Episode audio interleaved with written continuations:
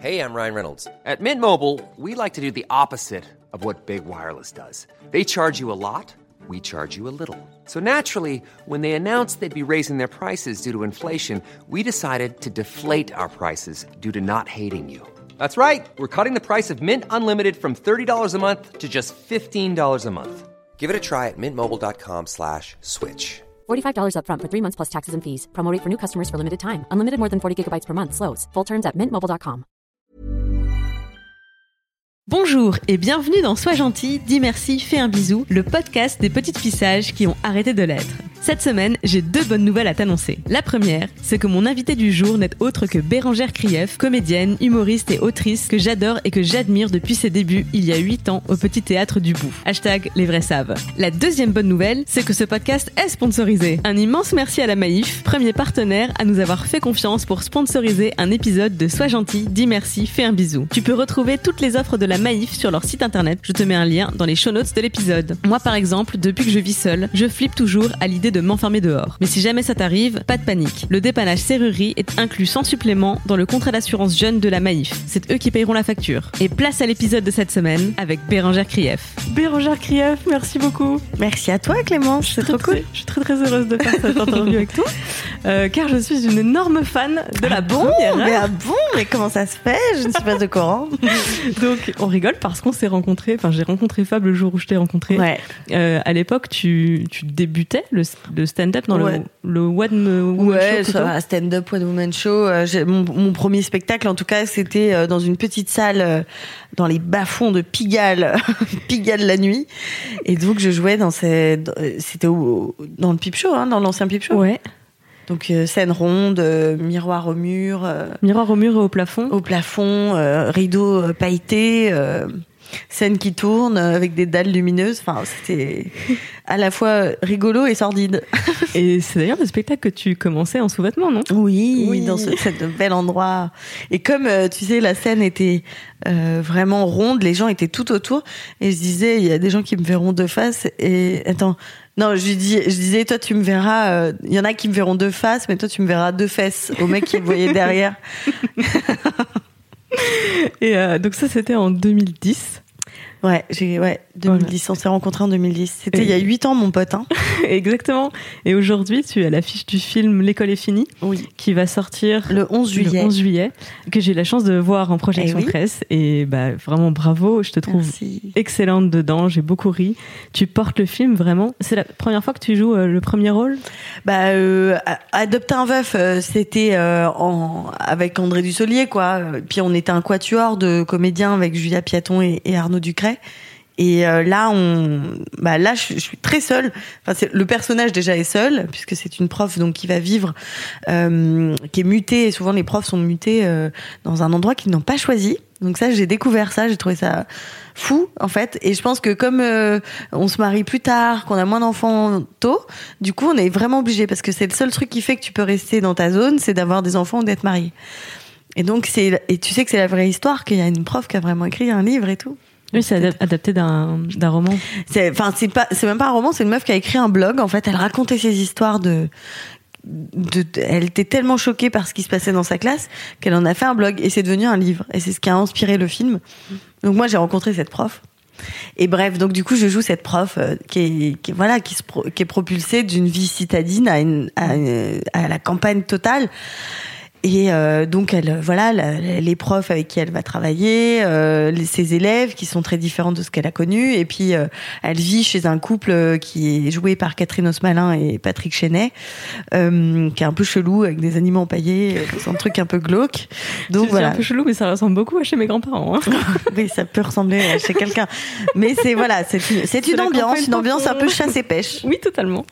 Et euh, alors, c'est oui, c'est vraiment l'histoire d'une d'une jeune prof qui est très parisienne, euh, ancrée à Paris, avec euh, un peu la carrière toute tracée, puisqu'il y a des contacts au ministère qui peuvent lui permettre d'avoir l'affectation qu'elle veut, et, euh, et qui se retrouve propulsée à, à la, à la campagne et donc choc culturel dans ce milieu. C'est un peu l'inverse de ton histoire, non?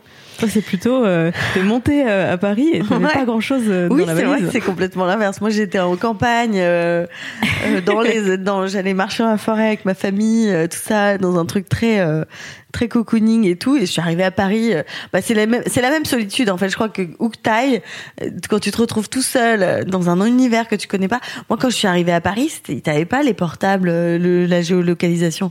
J'étais chez ma cousine et je me rappelle de me dire bon, ok, alors qu'est-ce que je peux faire? Je vais aller au ciné. Mais c'est où le ciné?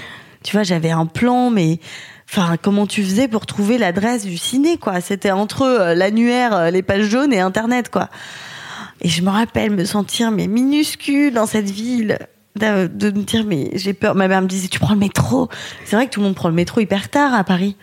Et tout le monde disait tu prends le métro. Oh là là, tu prends le métro. Ma mère avait trop peur, donc j'osais plus prendre le métro. Enfin, donc c'est vrai que c'est complètement l'inverse. Mais le résultat est le même, c'est la grande solitude.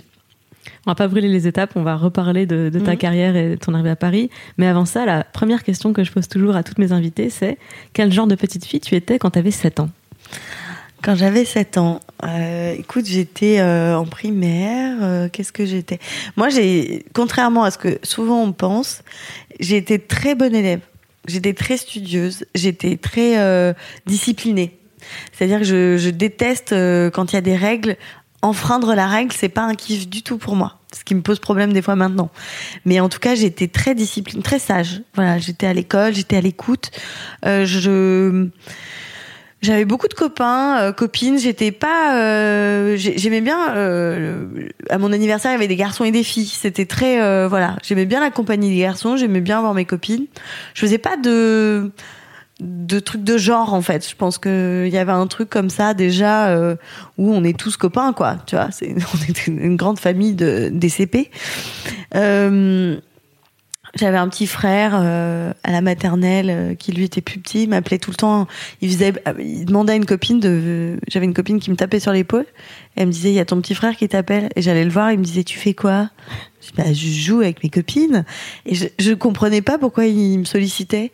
Et en fait, c'est ça le truc de l'aîné, c'est que toi, t'as grandi seul, et que lui, il a grandi toujours avec toi, donc t'es sa référence et tout. Et pauvre chou, il était trop mignon derrière sa barrière à me dire, tu fais quoi?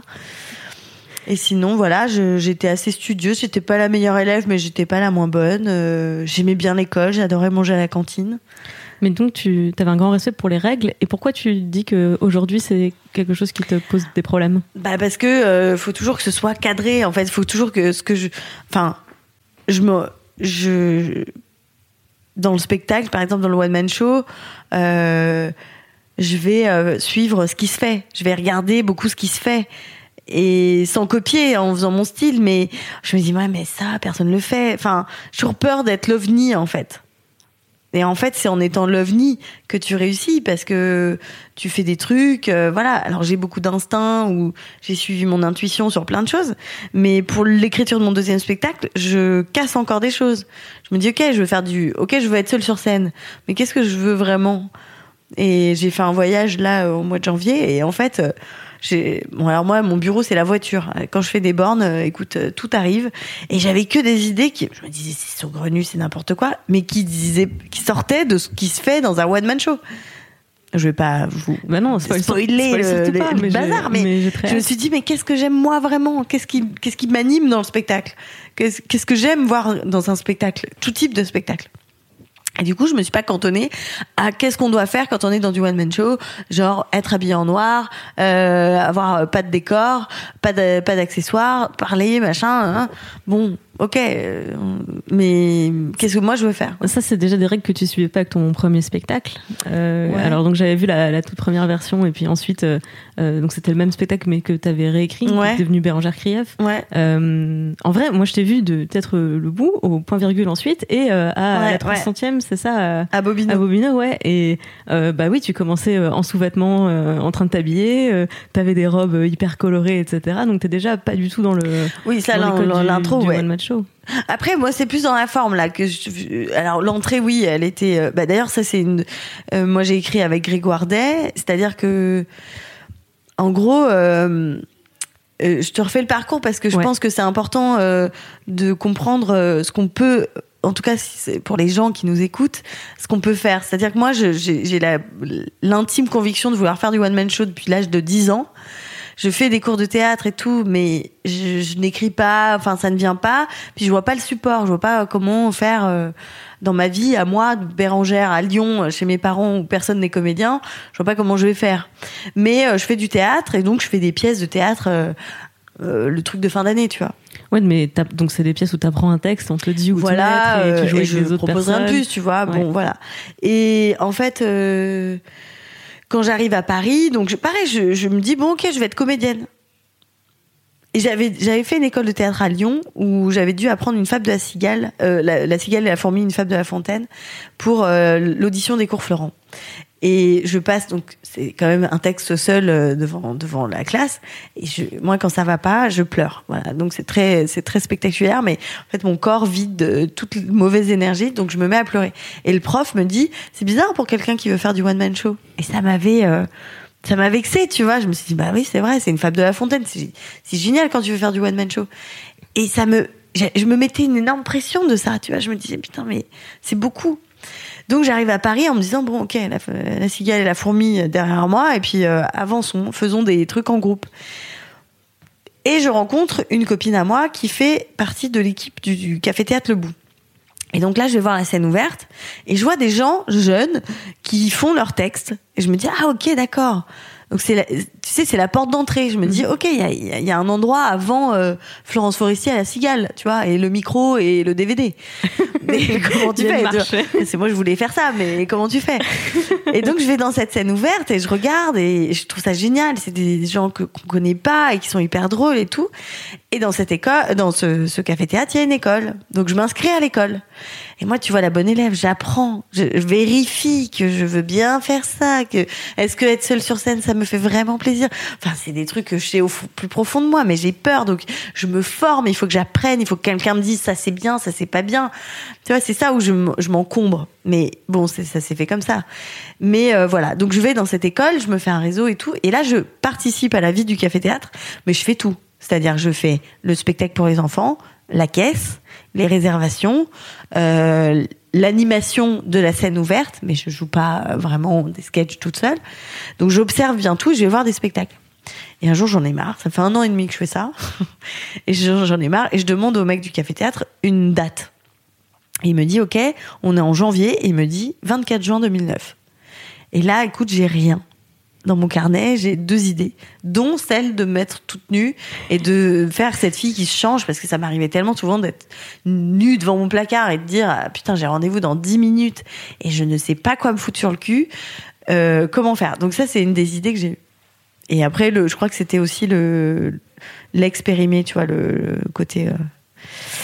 Et, hum, et donc voilà. Et donc je, je suis là avec ça. Et comment je fais? J'ai six mois et c'est tout quoi. Donc je suis allée voir mes copains humoristes en me disant alors comment tu fais, comment t'écris, quelles sont tes méthodes? Je me renseigne, tu vois, je prends des notes, je vais voir, plutôt que d'écouter mon instinct, parce que j'avais, je peux avoir des idées. Mais voilà. Et là je me retrouve avec 15 textes. Tous mes potes me donnent des textes. Alors que j'ai pas demandé, tu vois, mais bon voilà. On Ils t'ont écrit des choses, ils t'ont écrit des alors, des soit il y en a qui me disent Ah, j'ai une idée pour toi, je te l'écris. Euh, so- soit, soit ils, me disent Ah, j'ai pensé à toi, je te l'écris. Soit euh, j'ai un vieux texte, je m'en sers plus, euh, tiens, si tu, le veux, je te le donne. Et donc, je me retrouve avec mon pote metteur en scène, Johan Chabot, à Nice pour une résidence. Et on a 15 textes devant nous, on en choisit 10 et on en mêle ça dans un, dans un spectacle. Et ça donne mon premier spectacle. Et euh, je sais plus de quoi on parlait, pourquoi je dis ça. Euh, tu refaisais ton parcours en fait pour, ouais, pour te dire que euh, en fait le début euh, où je me change et cette singularité du spectacle, bah, c'est mon idée en fait. Parce qu'après j'ai rencontré Grégoire Day qui m'a aidé à, à ne faire qu'un auteur et à rassembler mes idées et puis à être cohérent dans l'écriture et efficace. Mais lui, moi, moi, on allait au café, moi je racontais ma vie, puis après lui rentrait et il écrivait un sketch. Donc j'étais pas en conscientisation totale de ce que je voudrais faire vraiment. Je me, j'étais euh, comme une comédienne. On est toujours dans le désir de l'autre et dans le euh, le réalisateur. Qu'est-ce que tu vois Il y a un côté où t'as envie qu'on te qu'on te sublime, qu'on te donne des choses, des textes à dire et tout. Et là, aujourd'hui, comme je pense que j'ai accompli plus, j'ai 35 ans, je pense qu'il y a des choses qui sont accomplies, bah, j'ai plus envie de dire, attends, mais euh, j'ai besoin de personne. En fait, déjà, je vais, qu'est-ce que je veux dire moi? Et après, on va, on verra. C'est ce que tu es en train de faire pour l'écriture de ton Ouais, deuxième spectacle, ouais. c'est de partir d'abord de toi Ouais. et ensuite de trouver la Bah, de structure. trouver tous les trucs comme les idées de me changer euh, des bonnes idées quoi me me mettre toute nue sur scène J'ai vu, euh, je pense que tu avais joué un sketch, ou un extrait en tout cas, à première fois. ouais Et c'était fou. C'était, tu sais, je retrouvais dans ce sketch ce que j'adore chez euh, Ken Kojandi, c'est-à-dire les montagnes russes où il peut faire rire et pleurer dans le, Ouais. dans la même minute de, de spectacle. Et ta, ta scène, cet extrait-là, que tu jouais avec ton texte encore sous les yeux, parce que c'était Ouais, c'était tout fois. frais C'était déjà, euh, et je suis, donc moi qui t'ai suivi depuis, euh, depuis 2010, je- enfin, je te confirme, si, si, si je peux Si tendre un j'avais un miroir, doute.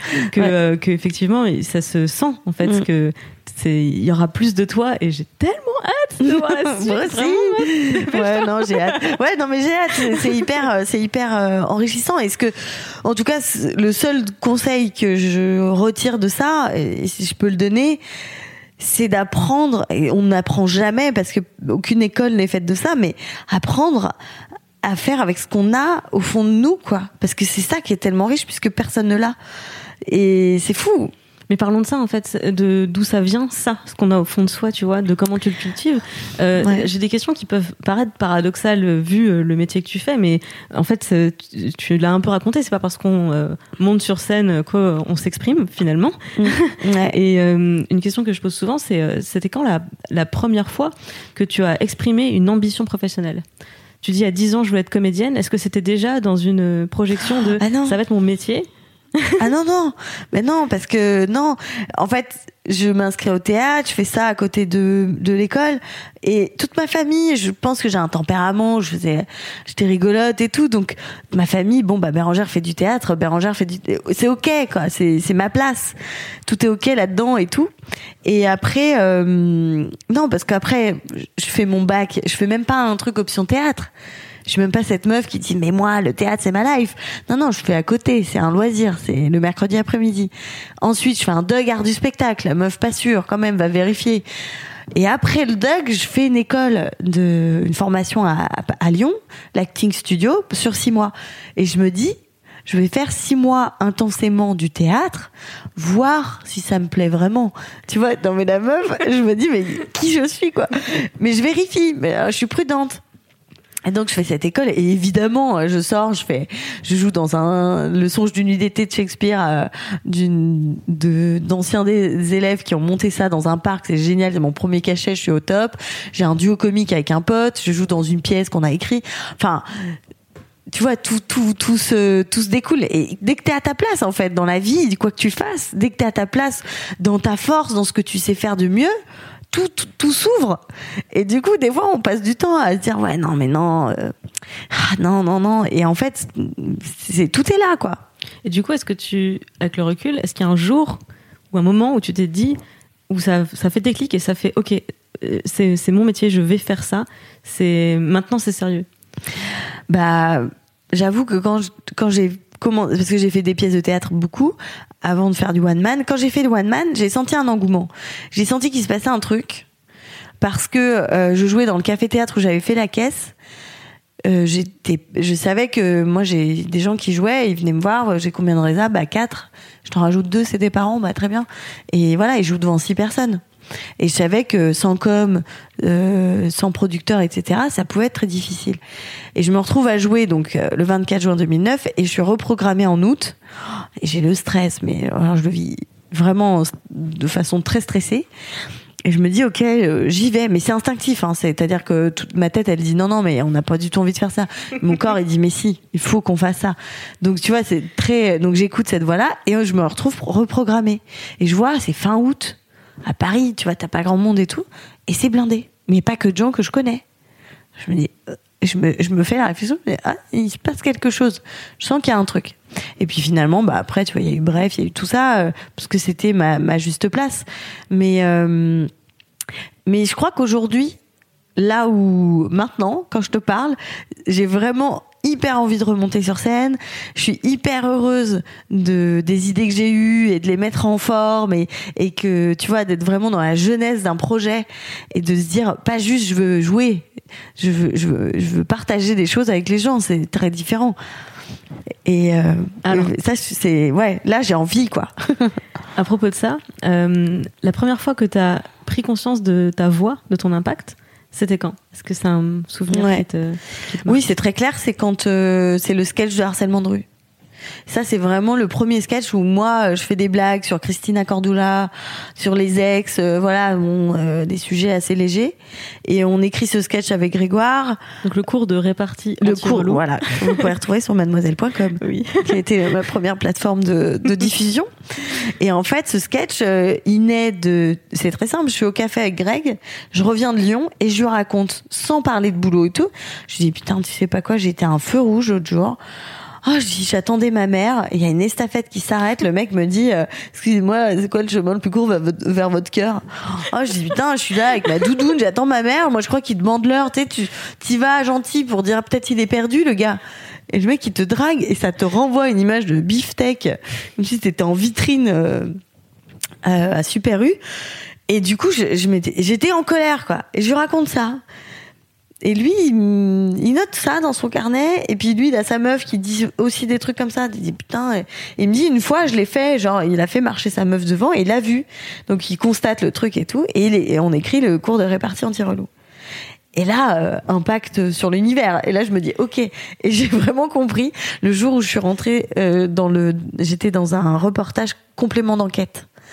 Donc sur le harcèlement de rue. Mais sur le harcèlement de rue, caméra embarquée à Gare du Nord, euh, de la nuit, avec des meufs qui risquent de se faire violer, tu vois. Avec moi qui fais mes blagues derrière, je me dis, attends, mais moi je suis humoriste, je suis pas, je suis pas dans un fait d'actualité. porte-parole de la cause féministe. Voilà. en fait, si. Et en fait, si, et en fait, c'est là que je me suis dit, ah ok, d'accord, il y a un truc à dire, il y a un, il y a, une- il y a un, euh, comment dire, c'est un moyen, j'ai un moyen de m'exprimer et peut-être de faire changer des choses. Mais c'est vraiment ce jour-là que j'ai compris. Je suis, enfin, je suis hyper contente que tu racontes cette anecdote parce que oui, totalement, vraiment. Ouais. Enfin, c'est. Je suis ah ok. Je, je pense que tu es une des, des Françaises qui a le, qui a le plus euh, contribué à la médiatisation du phénomène. Ouais. Euh, et après toi, il y a eu euh, Peyta Schneck. euh, Ouais. Après toi, il y en a eu plein. En fait. C'est- C'est Ça, c'est c'est- comme Sophie Peters. Oui, bah, il Belgique y avait en même vidéos. temps Sophie Peters. Voilà, c'est tout ça, ça fait une traînée de poudre et c'était, ça a libéré complètement la, parole sur le sujet. Ouais. Et est-ce que c'est quelque chose que tu que tu recherches Tu sais, quand on parlait de avoir laissé parler ses tripes, est-ce que dans tes tripes il y a ce besoin de qu'il y ait du sens, qu'il y ait une portée de ce que tu sur ce que tu exprimes? Bah, alors, je me dis, je, je, je suis pas dans le, forcément le. Je recherche pas d'abord le message que je veux faire passer, juste euh, ce qui m'anime. Et dans ce qui m'anime, euh, j'ai remarqué, euh, bah, comme pour le harcèlement de rue, je suis animée par un phénomène, j'en parle et finalement, ça touche plein de gens. Donc, je verrai, euh, j'aurai la surprise de voir quel sujet m'anime et quel sujet touche les gens. Parce que je pense que la démarche d'abord me dire, euh, alors attends, j'observe, qu'est-ce qui pourrait plaire aux gens, c'est une mauvaise démarche. Donc vraiment, j'ai pris que des sujets qui me, des expériences, un partage. Et c'est vrai que quand quelqu'un te partage une expérience du plus, de la façon la plus vulnérable possible, ben ça te fait écho chez toi à autre chose.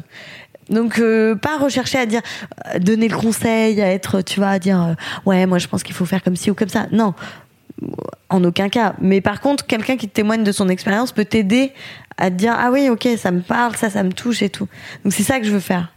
Tu sais, il y a un autre sujet sur lequel euh, je t'ai trouvé révolutionnaire, Euh, et c'est le rapport au corps et au complexe. Parce qu'encore une fois, euh, tu, tu commences ton spectacle, ton premier spectacle, tu le commençais en soutif culotte, en train de s'habiller, de se changer, machin et tout. Euh, alors que les corps des femmes sont soumis à une pression dingue dans la société. Et je me disais, waouh, mais le cran qu'il faut pour faire ça sur scène, est-ce que c'est un truc euh, dont tu avais conscience? Est-ce que euh, est-ce que tu as été beaucoup. Euh, est-ce qu'on a fait beaucoup de remarques sur ton, sur ton physique euh, quand tu as commencé à gagner en notoriété ou même sur les réseaux sociaux parce qu'en plus t'en jouais vachement en disant euh, tu prenais une photo de ton spectacle à la fin en disant allez taguez-vous etc Ouais, ouais. Euh, c'est comme ça que je suis taguée sur de tes photos J'adore, mais tu sais que c'est des super souvenirs. Il y a des gens qui me renvoient la photo et tout. euh, J'adore. mais, mais, mais oui, en fait, à une époque où j'ai l'impression que quand tu es une femme qui montre ton corps sur les... publiquement, euh, on se prend beaucoup plus d'attaques ou de critiques que de, que de compliments, tu vois ce que je veux dire? Bah, c'est hyper. euh, Il y a une grosse dualité sur ce sur ce début spectacle. Alors déjà pour l'histoire, c'est donc cette idée, c'est donc de mettre en scène ce moment où je suis chez moi, j'ai rendez-vous avec une copine. euh, je suis en soutif culotte et je ne sais pas comment m'habiller. Et donc, euh, prétexté, on avait fait ça en impro avec, euh, avec Johan à l'époque. Euh, Donc, j'avais dit, ouais, je suis en retard, le métro, machin, etc. Et, nous, on l'avait mis dans le spectacle. Mais donc, ça arrivait au, milieu de nulle part, tu vois, presque au milieu, quoi. Et c'est Grégoire qui m'a proposé de le mettre au début. Et je trouvais ça super. Et euh, en fait, euh, je sais pas pourquoi j'ai pas pas un désir de nudité à fond. euh, euh, ça me paraît étrange d'avoir eu envie de faire ça. C'est hyper inconscient parce que euh, je voulais je voulais en tout cas le faire à fond pour pas faire genre je fais un truc mais tu sais genre tu mets une serviette et tout. Non, je me suis dit si je le fais, je j'y vais quoi. Et euh, et après c'était intéressant parce que oui, dans le spectacle avec Grégoire, on avait écrit euh, euh, quand je me les- pour le premier sketch où je me change, je, je suis à poil. euh, les filles euh, se reconnaissent, elles sont contentes, elles sourient, et les garçons ils comprennent pas, mais du moment que quelqu'un a un poil sur scène, ils sont contents. Et c'est vrai que ça calmait tout le monde parce que en fait, euh, quand t'es une femme sur scène en robe, par exemple, ce qui était mon cas, j'avais vraiment envie d'être en robe. Euh, ben euh, j'ai l'impression que on se dit ah attends est-ce qu'elle est courte elle est longue est-ce qu'on voit est-ce que la bretelle va tomber est-ce qu'on va avoir un bout de sein est-ce que donc là t'as montré quelque part derrière euh, c'est bon le gars il sait ce qu'il y a en dessous hein, il peut passer à autre chose dans sa tête. Et euh, mais j'avais pas le truc body positive dans la tête. Juste euh, c'était voilà c'est wham. Et, et je suis à la fois hyper à l'aise dans mon corps euh, euh, je peux pas dire que je suis pas complexée, mais bon, voilà, quand, quand j'étais sur scène, euh, je faisais pas, ah là là, bon, j'avais peur des fois d'être mal épilée, ou tu vois, mais à partir du moment où j'étais sur des grosses scènes, bon, voilà, c'était assez. euh, Mais au point virgule, par exemple, au, au, au bout, euh, ouais. Enfin là, il y avait quelque chose d'encore plus performant que sur une scène. Je trouve que sur une grande scène, c'est pas, t'es loin, tu vois. Mais sur au bout, sur la petite euh, scène ronde là avec euh, les gens à, à 50 cm, ouais, là j'étais. C'est plus impressionnant, les petites salles que, Ouais. les, que les grandes Ouais, salles. ouais. Je me disais, là, j'en avais, c'était en rond. Les gens étaient positionnés en rond. T'en as devant, derrière, de tout part, de toutes parts. Ouais, ouais, là, c'était, je me rappelle euh, me dire, ok, est-ce que je suis bien épilée? Est-ce que ça va? Mais, euh, après, euh, sur l'histoire de mon corps, euh, bah, il y a eu ça qui m'a aidé. Euh, après, ce qui était marrant, c'est que quand je sortais un extrait de mon spectacle, j'ai l'impression que si je faisais pas ça, les gens m'écoutaient pas. J'avais l'impression qu'il y avait un temps. Alors Grégoire a toujours dit que c'était dans ma tête, mais je disais ouais, quand t'arrives et que t'es une femme sur un plateau d'hommes, bon bah le mec il arrive, il a une chemise, un pantalon, voilà, on l'écoute et tout.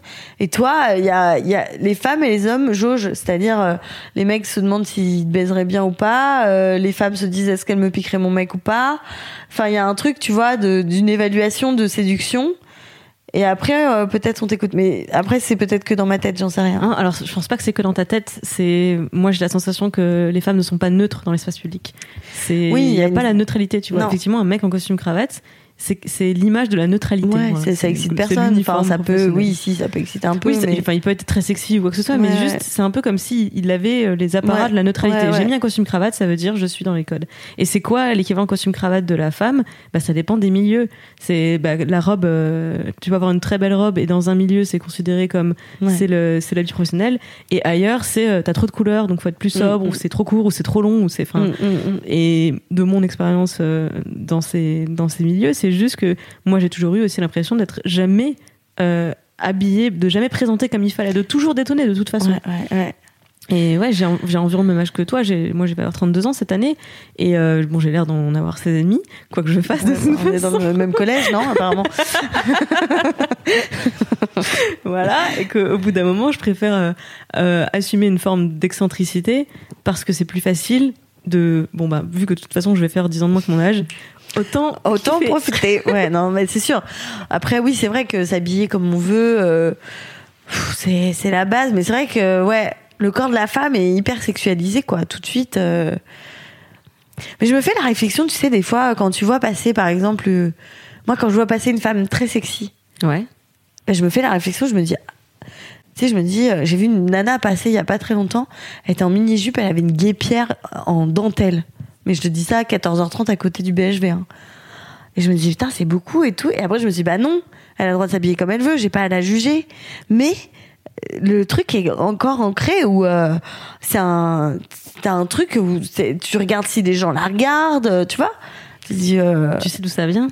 Non. C'est parce qu'on est sans arrêt. euh, en fait, euh, c'est comme s'il y avait une deuxième division dans la vie. Il y a le championnat principal et il y a la deuxième ligue, c'est les femmes. Et donc, on est sans arrêt en compétition entre nous pour une place. Tu sais, c'est il y a un mec dans les comédies, dans les films, etc. Il y a un mec. Donc, on se bat pour le mec. Ouais. Euh, Il y a une place au conseil d'administration, en politique. Here's a cool fact a crocodile can't stick out its tongue. Another cool fact you can get short term health insurance for a month or just under a year in some states. United Healthcare short term insurance plans are designed for people who are between jobs, coming off their parents' plan, or turning a side hustle into a full time gig. Underwritten by Golden Rule Insurance Company, they offer flexible, budget friendly coverage with access to a nationwide network of doctors and hospitals. Get more cool facts about United Healthcare short term plans at uh1.com. Il y a une place à prendre, donc on Ouais, se bat ouais, pour la ouais, place. Et donc en fait, on est sans arrêt mis en compétition les unes contre les autres. Et tant qu'on fait ça, et tant qu'on ne brise pas ce cercle, on n'a aucune chance de détruire le patriarcat, parce que pendant ce temps, les mecs, ils sont tranquilles. Ouais, ouais. Ils nous regardent nous battre entre nous. Ouais, c'est vrai. Oui, c'est vrai qu'il y a toujours qu'une place. Il n'y a pas beaucoup. euh, Est-ce que tu as eu cette sensation dans, dans ta carrière, justement, dans le monde du spectacle, où euh, tu sais, est-ce que tu as déjà eu cette, cette sensation qu'il y avait une place pour une seule femme euh, dans des sketchs? Tu sais, c'est il y a Pablo, Marco, Henri bah. et une femme. Oui, et Sophie. Bon, alors moi, c'est vrai que quand je suis arrivée, je m'étais pas posé la question. Je me suis pas dit, ouais, c'est un métier d'homme, euh, va falloir que je fasse ma place et tout. Le truc, c'est que moi, j'avais Grégoire Day avec moi. J'avais une, une paire de testicules dans mon équipe. Et donc, euh, Greg, il m'écrivait des bonnes grosses vanasses de, de bonhomme que j'avais très grand plaisir à dire. Et euh, il y a un humoriste une fois qui m'a dit euh, ah c'est marrant mais, mais ça m'avait pas choqué enfin ça m'a choqué après. Mais écoutez la, la phrase. Le mec me dit ah c'est marrant parce que les meufs elles me font pas rire mais toi tu me fais marrer j'avais envie de lui dire mais ce qui te fait marrer mon gars c'est la paire de testicules de Grégoire Day mon gars tu vois j'étais là mais c'est fou quoi de dire ça. Tu vois il y avait un truc Oui. mais c'est pour moi c'était normal. Et je me disais flatté tu vois genre ah moi je fais rire. Après, je dis merde, attends, c'est quoi ce délire Et après, euh, bon bah j'avance, j'ai la chance de participer à Bref, la lumière sur le spectacle, donc le spectacle plein. Donc je peux pas dire ouais, les gens ils vont voir. Non, ça ça marche, ça marche pour moi. Mais quand je fais des interviews, euh, bah il y, a- des mecs qui me demandent, euh, ils me disent ah c'est très girly. Hein. Tu sais, j'ai la sensation qu'il y a des mecs qui ont peur de venir voir mon spectacle, comme les mecs ont peur d'aller dans le sac à main d'une meuf. J'ai envie de dire, mais gars, tu as peur qu'il tu vas se passer quoi? Tu vas voir, tu vas tomber sur un tampon géant qui va te manger. Je sais pas. Même si tu tombes sur un papier de tampon, enfin un tampon emba- emballé. Nous on le cache, les filles on le cache, mais les mecs, pourquoi vous avez- on a peur tous de tomber là-dessus? La pub, euh, tu veux un bonbon? Oh là là, mon dieu, le mec a vu mon tampon, mais oui, bah oui, ok. Il y, a un- il y a tout ce tabou là qui me bouleverse et en fait. euh, donc, si j'étais très en colère contre les mecs qui me mettaient dans la catégorie. Donc ça, c'est un truc de, c'est un truc de bonne femme, quoi. C'est pour les bonnes femmes. euh, C'est, euh, je connais des gens qui me disent ouais, je suis pas la cible. Mais c'est quoi la cible de mon spectacle? C'est et après, avec comme Greg, il était super bon là-dedans. On a, on a aussi euh, bossé l'écriture pour que ce soit, voilà, que ce soit ouvert. Alors, c'est bien et c'est pas bien. C'est-à-dire ouvrir aux hommes les sujets pour qu'ils se sentent pas trop seuls. Mais pourquoi ils s'intéressent pas aux sujets féminins Genre quand je vais voir, euh, j'ai une connerie quand je vais voir Mathieu Madénian, je me pose pas la question de savoir si ça va me plaire parce que le mec est un homme. À aucun moment, j'ai le plaisir d'aller voir un homme, j'ai le plaisir d'aller voir une femme pour des raisons différentes. Mais à aucun moment, je me dis, mais ah oui, non, non, bah, ça va être que des trucs de, bonhomme. Ah non, je ne peux pas y aller. Il y a que, enfin, il y a autant de femmes que d'hommes. euh, bon, les femmes vont beaucoup plus au théâtre, mais de manière générale. Donc ça, c'est déjà une généralité qu'on peut enlever en disant qu'il y a que des femmes qui viennent voir mon spectacle. Donc voilà, mais après, euh, j'ai eu la, je, je- je critique, mais en tout cas, j'ai eu le plaisir après de, de voir dans mon public, j'adorais, c'est une bande de mecs. Alors ça, je trouvais ça génial, mais qui se, mais bidonnaient, mais pliés en quatre et tout, et entre potes, ou euh, le mec qui accompagne sa meuf et tu sens vraiment qu'il fait un effort de, de beau gosse pour plaire à sa meuf, et c'est lui qui est mort de rire encore plus, tu vois. Et donc voilà, mais il y y a un côté, tu viens voir Bérangère Crève, c'est une aventure pour un mec, quoi. C'est exotique, c'est moi, euh, c'est moi au Parc des Princes, quoi. Tu vois, c'est c'est encore fou, quoi. Alors que c'est du one man show, c'est c'est pas euh, un sport, c'est pas, tu vois, pas une ségrégation. euh, enfin, anti-mec dans la salle, quoi. Mais bien sûr. Mais la réflexion qu'on t'a faite sur euh, j'aime les meufs me font pas rire, mais toi oui, c'est l'équivalent de pour les humoristes de euh, j'aime pas les filles, mais toi t'es cool, t'es pas comme les autres filles. Bah oui. Qu'on a toutes prises pour un compliment quand on l'a eu à, à 12 ans ou à 15 ans, jusqu'à se rendre Ouais. compte que euh, non, en fait, c'est toi qui es con de pas voir que les filles ne sont pas un ensemble homogène et que encore heureux que tu, ne- enfin, c'est no- logique de ne pas aimer les filles, tout le monde, enfin tout le genre féminin et de d'avoir des atomes crochus plutôt que les personnes que t'apprends à connaître ou que tu écoutes sur ça. Enfin, je ça. sais pas. Et, euh, et je pense que je pense que t'as eu aussi ce, ce succès parce que t'as jamais, tu t'es jamais enfermé dans le rôle de la meuf, tu vois. Il y Oui. avait, tu faisais beaucoup beaucoup moins de euh, nous les filles euh, où effectivement tu le faisais en faisant Mm. Oui. euh, alors les filles euh, vous comprenez la situation et puis bon bah les mecs Mm. vous me voyez à poil donc tout le monde, Mm, mm, trouve son compte il y avait beaucoup de enfin il y avait quelques scènes comme ça Oui. mais il y avait beaucoup plus de sketchs qui étaient très universels quand tu fais Christina Cordula etc c'est c'est pas où tu où tu parles pas justement uniquement à Ouais. un public féminin Oui, quoi. oui. Non, mais euh, c'était une volonté parce que c'est vrai que au tout début, tu sais, euh, pour euh, toujours dans ce petit café théâtre Le Bout, il y a 50 places et c'est vrai que les premières semaines et avec la diffusion sur Mademoiselle, ben la salle s'est remplie très vite, mais avec des femmes. J'ai eu des soirs où j'avais 48 femmes et deux hommes. Et là, on s'est dit avec Greg, attends, j'ai dit, mais moi, je vais pas faire une conférence pour les femmes. Enfin, je suis très heureuse de parler aux femmes, mais moi, mon but, c'est de nous réunir tous. Et c'était, c'était, c'était pas gagné, quoi. Et après, euh, tu vois, c'est, et encore, et les médias, mais alors les médias, le mot girly, j'ai envie de leur faire bouffer, quoi.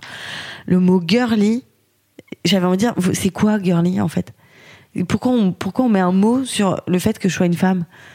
Enfin, je. pourquoi ce mot là surtout en fait? C'est Bah oui, mais c'est- c'est- ah oui, c'est très girly. C'était en plus c'était marketing, c'était euh, c'est comme toutes les euh, toutes les euh, scènes ouvertes, euh, spéciales femmes, 100% femmes, euh, machin. On était obligés de se réunir pour exister. T'es là, ok. Et après, c'était après, c'est- c'est-à-dire qu'on mettait un mot sur 100% femmes, un- une scène, alors que tu regardes le nombre de plateaux, il n'y a que des hommes. Il n'y a pas écrit 100% mecs, euh, de la testostérone à gogo. Putain, les gars, ils mais ils s'organisent. le plateau foot bière et jeux vidéo mais ce que je me dis, c'est que le, le truc qui, qui peut nous, nous sauver, en tout cas de, de tout ça, c'est entreprendre. C'est prendre sa place. Parce qu'on peut critiquer, on peut. euh, eux, ils ont été élevés comme ça. Je pense que nous, on récupère tous le, le, le, le- le truc ancestral de, de, de génération en génération. Et encore, on a quand même des mecs plus souples, plus cool, plus à l'é- à l'écoute, qui sont quand même euh, moins bornés On qu'il y a 40 ans, quoi. Mais, euh, mais eux, ils comprennent pas. Des fois, tu te dis, tu sais, tu t'es là. Tu... Alors nous, on verbalise beaucoup. Donc, euh, moi, je verbalise, tu vois, j'ai besoin de parler. Et à un moment, tu dis, mais attends, avec tout le temps là où j'ai parlé de mon truc, de mon machin, les mecs, eux, ils, sont pas dans leurs émotions. Donc, euh, ils sont en train de faire des entreprises, ils créent des trucs, ils créent des scènes ouvertes, ils invitent leurs potes, ils font leur business. Qu'est-ce qui m'empêche, moi, de faire une scène ouverte? D'inviter des gens? Qu'est-ce qui m'empêche, moi, euh, de, faire, de faire la même chose? Alors, il arrive un truc où je me dis, est-ce qu'on veut faire la même chose? Et ça, c'est la grande, euh, la grande découverte. Non, en tout cas, c'est pas faire la même chose, c'est dire laisser la place à ce que peut faire une femme. Et ça va peut-être pas être pareil, mais ça- mais ça a une, une intensité, ça, ça a une valeur. Ça que je trouve qu'il y a, y a pas euh, aujourd'hui. Parfois, on dirait pff, truc de gonzesse là. Même un, même un spectacle d'humour. Alors souvent, il y a le, le- le gros débat sur euh, l'humour féminin et l'humour masculin. Alors, moi, bah, en fait, euh, moi, je, je pars du principe qu'on n'a pas été, on a été élevés comme des filles et des garçons. On a Oui. été élevés dans un truc où les filles, euh, les filles, elles rigolent aux blagues des garçons et les garçons, ils font des blagues. Les petits garçons, on leur dit, tu pleures pas, euh, t'es fort, euh, voilà, on n'est pas. euh, T'es un chef, T'es un euh. chef. euh, non, non, tu te fais bobo, c'est pas grave, machin. Et en fait, de cette protection-là et de cette non-vulnérabilité de pouvoir euh, chialer deux minutes dans ta vie, eh ben, il crée ce truc qu'ont les humoristes, c'est euh, la, protection par l'humour. C'est-à-dire que par l'humour, tu te proposes, tu, fais rire les gens, tu voilà. Moi, c'est ce que j'ai aussi, tu vois. C'est un, c'est une, une, une arme de défense aussi. C'est un plaisir de faire rire, mais ça veut dire que c'est le moment où le rire de l'autre te proposes ta propre ta propre existence. Donc euh, voilà. Et donc les, petits garçons, ils sont dans la cour, voilà, ils se font rire, ils font des blagues, ils font. i- imagine euh, le, le bonhomme, il tombe et après, tu vois, ils développent ça, ils s'inventent des histoires et de cow-boys et de machin. Nous les filles, on a eu le droit de pleurer. On a le droit de dire euh, ce que je ressens là, c'est que j'ai un peu de tristesse et en même temps je suis un peu mélancolique. Et on a le temps de parler des garçons, de s'inventer des histoires. Alors nous on a d'autres histoires. hein. Nous c'est comédie romantique, le machin, attendre que le mec vienne, euh, Parce que c'est aussi les histoires qu'on nous raconte Voilà, l'histoire ça va être ta vie va être transformée grâce à l'homme de ta vie, machin et tout. Donc du coup, pour moi, l'humour féminin, il est plus teinté d'émotions. Il est plus teinté de de de, de sentiments, de, de de dire euh, ouais putain je me suis senti mal parce que j'ai ressenti ça profondément et tout. Mais tu veux dire que c'est plus dans le partage de quelque Bah chose ouais, et les mecs a- c'est plus dans le enfin faire rire quoi faire Bah, la vanne les quoi. ouais. Alors après il y a des humoristes très euh, sensibles. C'est une sensibilité. Après elle a été. En fait c'est pas féminin masculin mais c'est la sensibilité comment elle a été euh, traversée Oui, par les ça. gens. C'est on a tous une sensibilité. Elle est plus ou moins. euh, euh, Oui, c'est une des différences qu'on a aujourd'hui entre les genres féminins et masculins, c'est les niveaux de sensibilité qui sont pas du tout génétiques, Voilà. qui sont complètement hérités Ouais, de l'éducation voilà. dans lequel tu as grandi. Et en fait, pour moi, le- l'expérience du, du spectacle ou le one man show, euh, je dirais féminin, en tout cas par une femme, c'est peut-être pas de rire tout le temps, c'est de, de vraiment partager, d'avoir, d'ouvrir à des choses. Je sais pas, j'ai pas d'exemple, mais et donc du coup, ça veut dire qu'on parce que toujours quand il y a une scène ouverte et qu'il y a une meuf, soit elle est vraiment badass, euh, genre faut qu'elle soit un peu euh, presque elle, elle est moins dans son féminin que dans son masculin. Et c'est cool aussi, mais pourquoi on peut pas être juste à notre place, tu vois, yin yang et, et c'est ok. Et en fait, dans un plateau, c'est, moi j'ai vu plein de fois où j'étais vraiment marrante dans mon spectacle, puis j'arrive dans un plateau, bah, je suis vraiment moins marrante. Enfin, le niveau de rire, il est moins, bah, c'est plus rond, c'est plus, c'est autre chose. Mais sauf que cette notion-là, pour moi, elle, euh, elle, euh, comment dire, elle est pas homologuée. On n'en parle pas.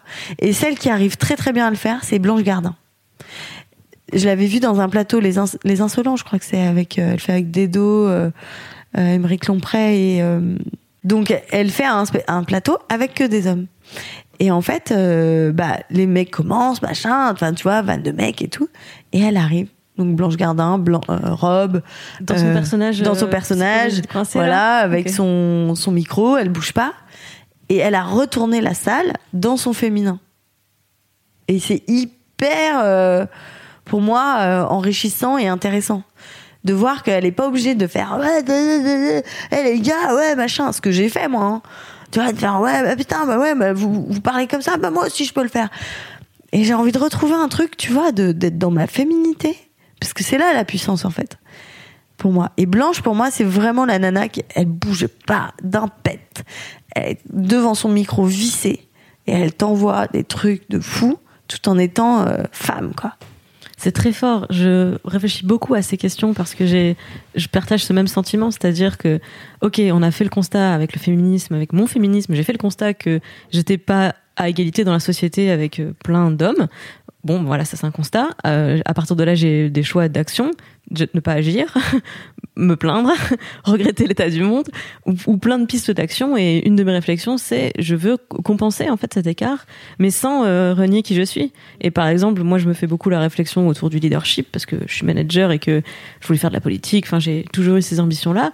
Mais où étaient les modèles féminins? Où étaient les, où étaient les Blanches Gardin en fait de, Mm. de ma division à moi Mm. sur lesquelles j'aurais pu euh, prendre exemple? Et euh, bah, chez, en, que ce soit en politique ou dans l'entreprise, les modèles de leadership que j'avais dans les yeux, en fait, étaient très négatifs parce qu'ils étaient Ouais. détestés. C'était pas des gens qui arrivaient Ouais. à fédérer Ouais. parce que bah, c'est une femme de pouvoir. C'est bah, ça fait peur, hein. antagonise de ouf, quoi. Alors que, bon, bah, quand tu apprenais à les connaître ou juste tu regardais leur- leurs actions, c'était. euh, c'est c'est des modèles très positifs. Bah, Simone Veil, là, euh, tu vois, quand elle est décédée, là, j'ai, je me, je me suis, euh, enfin, j'ai regardé des, des, vidéos et tout. Elle était, elle était intéressante pour ça parce qu'elle était vraiment la femme. Et d'ailleurs, ça les déstabilisait tous, hein, parce qu'elle restait dans sa, tu vois, euh, prenons euh, Marine Le Pen, qui est très masculine, tu vois. Il y a un côté, ça fait folle, tu vois. Alors que Simone Veil était vraiment dans son truc très centré comme un homme, hein, c'est-à-dire même, mais dans sa féminité. Et putain, elle a envoyé des trucs. euh, là, j'adore. J'adore les vieilles vidéos de Simone Veil. J'ai, j'avais vu de, de- un, un jour un destin, je crois, hyper bien, où tu découvres vraiment euh, quelle femme c'était, quoi. Ah, mais ça me fout la chair de poule à chaque fois que j'entends des extraits de son discours à l'Assemblée nationale. Ouais. Mais c'est vrai que ben, elle avait une histoire, euh, enfin une histoire tragique. Ouais, Euh, ouais. Je veux dire, forcément, quand tu as survécu au camp de concentration, je pense que t'as plus rien à perdre dans la vie. Ah ouais. Il y a un côté, t'as as survécu au pire, donc qu'est-ce qui peut t'arriver derrière Qu'est-ce que C'est- tu peux faire c'est fini quoi. Et bon ben clairement je suis pas dans le même niveau d'urgence dans ma dans ma vie. Et mais voilà, tout ce que tu racontes sur l'humour et sur Blanche Gardin, ça me renvoie. à- J'ai fait la même interview avec Cécile Duflo qui m'a dit un truc qui m'a brisé le cœur. Mais euh, donc euh, Cécile Duflo, euh, je, la- je- je l'admire pour son engagement politique, tout en ayant conscience que bah elle a beaucoup traîné cette réputation de de, de meuf dure quoi, de renvoyer Ouais. une image hyper négative et tout. Elle me dit ouais c'est dur en soirée, tu rencontres des gens et tout, et au bout de trois minutes de conversation, et les gens te font Putain, c'est marrant, en fait, t'es sympa. Ah J'avais ouais. exactement ce sentiment de me dire, ben oui, en fait, dès que tu dès que as une position de pouvoir, dès que tu es en train de, Ouais. de, de, de- D'affirmer dans quelque D'affirmer, chose ouais, dans son qui tu- t'anime. tu vas dégager un truc euh, hyper antagonisant pour euh, aucune raison. C'est trop triste. Euh, est-ce que est-ce qu'il y a des moments dans ta dans ta carrière où tu as eu des énormes doutes au point de, de vouloir abandonner et de te dire euh, vas-y pourquoi je m'inflige tout ça? C'est c'est trop dur. Euh, non. J'ai jamais. euh, Même quand ça, je faisais des spectacles dans des salles, dans des petites salles et tout. À un moment, mes parents ils m'ont dit ouais, peut-être euh, réfléchir à un truc, non? Mais non. J'avais vraiment. euh, Mais parce que toi-même, t'en- vraiment, tu galérais trop ou parce que Non, t'avais pas de que- job euh, ou c'était pas parce que ouais, parce assez, que des quoi? fois j'avais pas de boulot. euh, tu vois, t'es là. euh, alors, tu fais des cours et puis, enfin, il y a pas. Il y, a- eu quelques périodes. Alors moi, je faisais toujours. euh, J'ai joué dans dans toutes les pièces que je pouvais, euh, qui me plaisaient. hein. J'ai une copine qui avait écrit une pièce en cours de théâtre. On l'a joué, on jouait pour euh, deux francs six sous, tu vois. Mais bon, bah, je, moi, mon projet, c'était d'être sur les planches. Hein. C'était pas d'être dans les magazines. Donc, euh, tu vois, je jouais, je, je voulais bouffer de la planche, quoi. Donc dès que je pouvais, euh, c'était c'était super. Et euh, non, j'ai jamais eu. Mais bref, ça arrivait. Tant j'avais quel âge? J'avais 27 ans, 28 ans, juste avant mes 30 ans. Et bref, ça arrivait tellement vite et tellement fort. Et je pense que beaucoup de gens attendent ce moment-là, en fait, ce bref, en fait, ce basculement où tu deviens connu. On t'arrête dans la rue après. Ouais, on t'arrête. Ah bah là, oui, mais le jour même, hein, c'était un truc de fou. Enfin, franchement, euh, je pense que c'est ça qui vivent euh, les gens de la Maison des Secrets. Je pense, ils sortent et du jour au lendemain, tu fais la couve de tes 7 jours, t'as pas compris. Et donc, euh, du coup, je, me retrouve dans cette notoriété. Et aujourd'hui, ce que je peux en dire, c'est que je, rencontre beaucoup de gens qui attendent ce moment. Tu sais, qui disent quand je quand j'aurai réussi, quand je serai connue, quand et en fait. Enfin, moi, je suis très heureuse. Mon parcours, je l'adore. Hein, je suis hyper contente. Mais dans ce parcours-là, il y a une meuf qui attend rien et qui attend tout.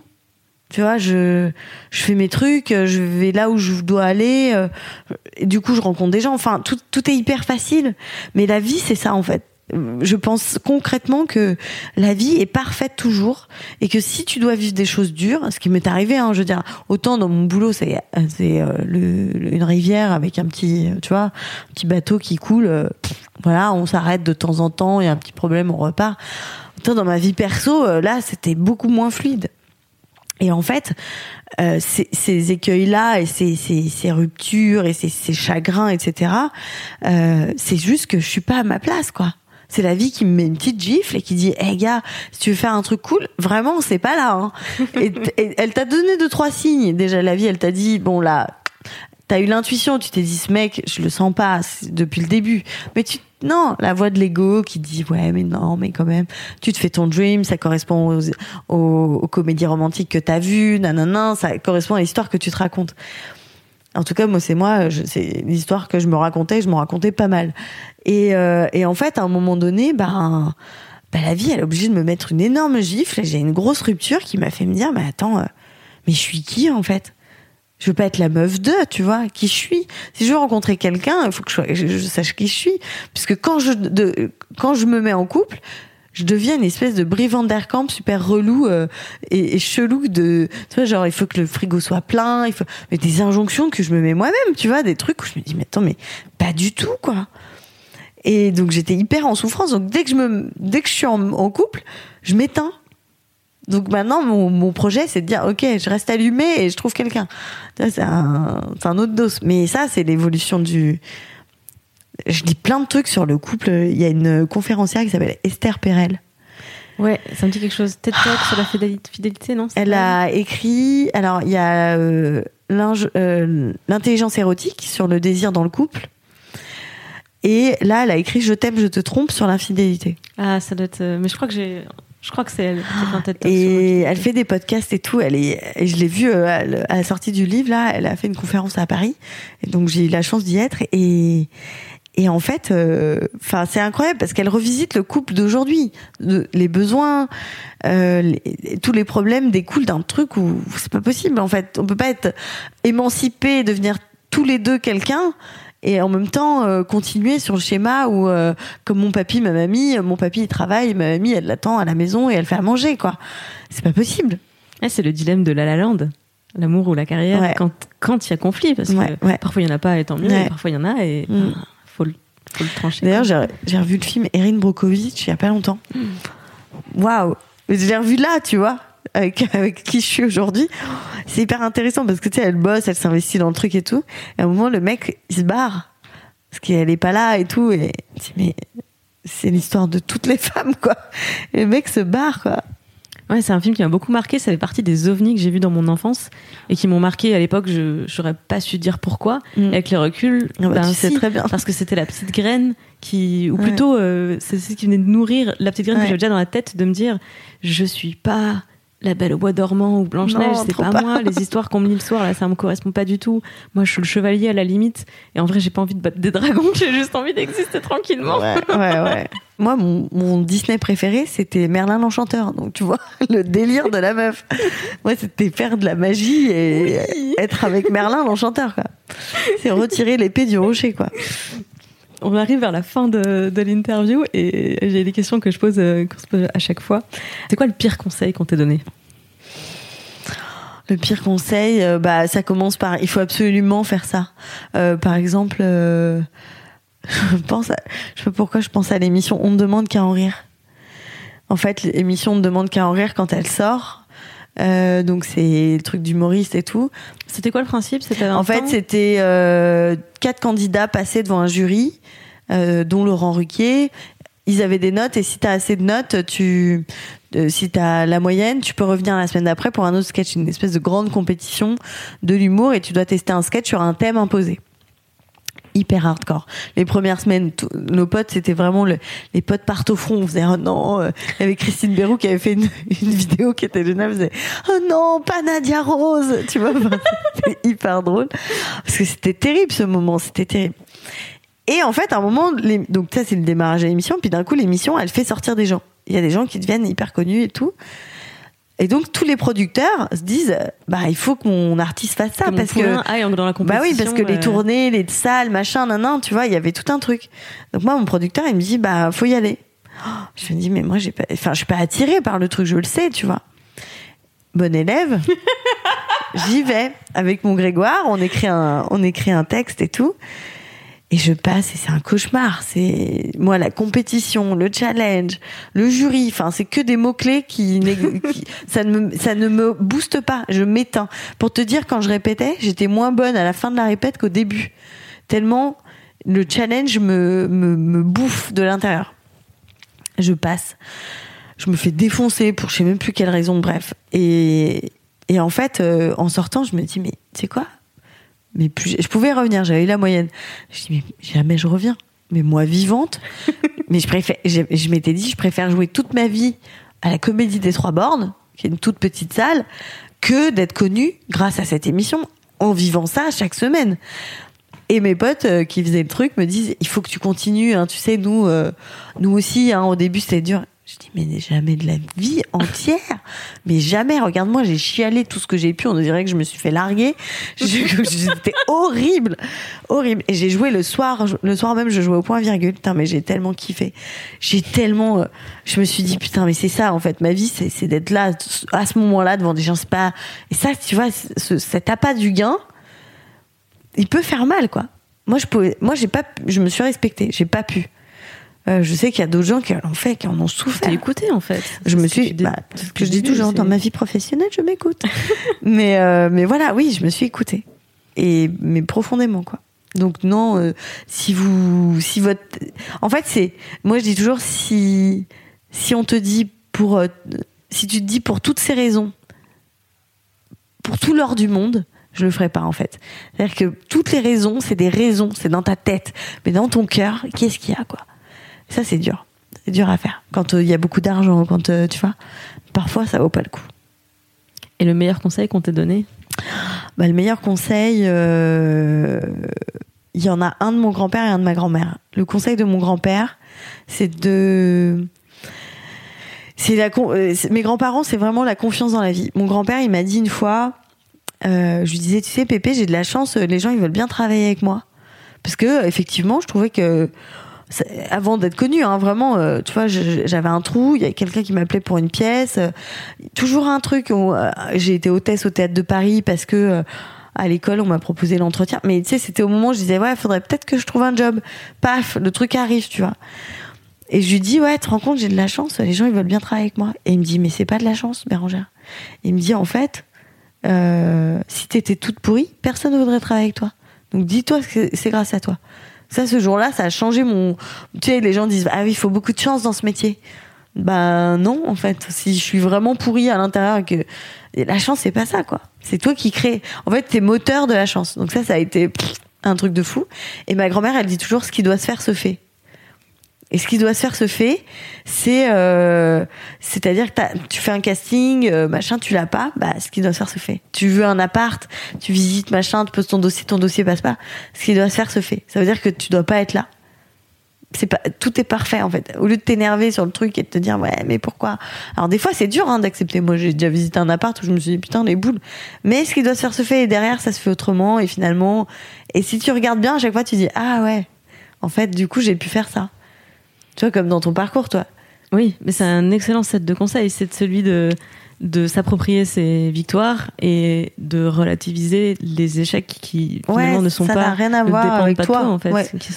C'est, c'est voilà, il y a un truc où faut être actif, c'est en dans ton dans, dans ton être, donc c'est-à-dire euh, ta bagnole, c'est t'es ton véhicule dans la vie et, et, et t'es ta propre bagnole. On fait un contrôle technique pour les bagnoles. Donc regarde ce qu'il y a à l'intérieur de ta caisse et après suis la route, mais il faut un peu de, un peu de maîtrise et un peu de lâcher prise. C'est un, dosage difficile, mais on va y arriver. on va y arriver, ouais. Et tu sais, quand on parlait juste avant de, réussir à, à, s'imposer, à être soi euh, euh, sans renier euh, qui on est, et, on parlait de la difficulté de faire ça. Et je pense que c'est euh, en multipliant les exemples et en essayant et en travaillant. Et, et en fait, c'est à travers euh, les meufs comme toi, les exemples comme toi, mm. qu'on va finir par euh, réussir à inventer nos propres modèles et casser le mur là de la deuxième Mais oui, oui, parce que au fond, moi, mon parcours m'a pas empêché en tant que femme de réussir. à aucun moment. Enfin, oui, il y a des y a des problèmes de, de, de perception, de comment on, on, te voit en tant que femme, comment on essaye de te ranger dans une case. Mais ça, c'est c'est que les gens qui font leur truc si moi je veux être une femme libre sur scène, je suis une femme libre. Je suis en France, je fais, je dis ce que je veux, quoi. Tu vois. Donc c'est juste être à être à sa place et dans son dans son être et voilà, homme ou femme, ce que tu veux, c'est juste à ta place, quoi. Merci beaucoup Bérangère. Ah, merci à vous. Merci tellement, à toi. tellement hâte de voir euh, ton prochain Ah ouais, non, mais moi aussi. Bon, faut patienter un peu. Hein. C'est, je me vise à un Paris euh, septembre 2019, donc. Euh, ok. mais mais ouais, j'ai j'ai hâte aussi. Et en attendant, on peut te retrouver à l'affiche de l'école est finie. Oui. Qui sera en salle le 11 juillet et que je recommande. En fait, je pense que ça, c'est un film qui est tellement drôle et très touchant. Et on a tous eu une prof comme ça. On a tous un souvenir de, de ah, prof marquante. ça me fait plaisir. Et voilà, enfin avec toute J'ai les miquettes, tout en ton plus. humour. euh. J'ai les miquettes pour cette sortie. Merci Clémence. C'est trop cool, vraiment, bravo pour tout ça. Merci beaucoup. Merci, merci à toi. Sois gentil, dis merci, fais un bisou. C'est fini pour cette saison. Merci beaucoup d'avoir écouté. Merci pour tous les messages que j'ai reçus. Merci pour les étoiles et les commentaires auxquels je n'ai pas pu répondre. Merci. Grâce à tout cet amour, tout ce soutien, je suis plus motivée que jamais pour faire une deuxième saison de Sois gentil, dis merci, fais un bisou dès la rentrée. Je te donne rendez-vous en septembre. Abonne-toi à ce podcast si tu veux être sûr de ne pas rater les nouveaux épisodes. Au cas où je changerai de jour ou des rythmes parce qu'on sait jamais, la vie est faite de surprises. Un grand merci à la Maïf pour son soutien et rendez-vous sur leur site internet pour te renseigner. Avoir une bonne assurance, c'est important. Et si tu n'y comprends rien, pas de panique, des conseillers et des conseillères sont à ta disposition. Voilà, je te souhaite un excellent été et à très bientôt sur Mademoiselle. Et si je te manque, tu peux me retrouver sur Instagram, clem underscore bodoc. À bientôt!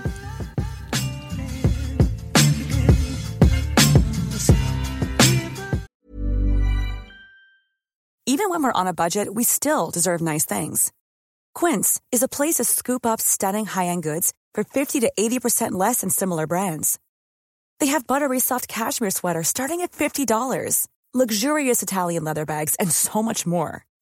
Plus, Quince only works with factories that use safe, ethical, and responsible manufacturing. Get the high-end goods you'll love without the high price tag with Quince. Go to quince.com slash style for free shipping and 365-day returns.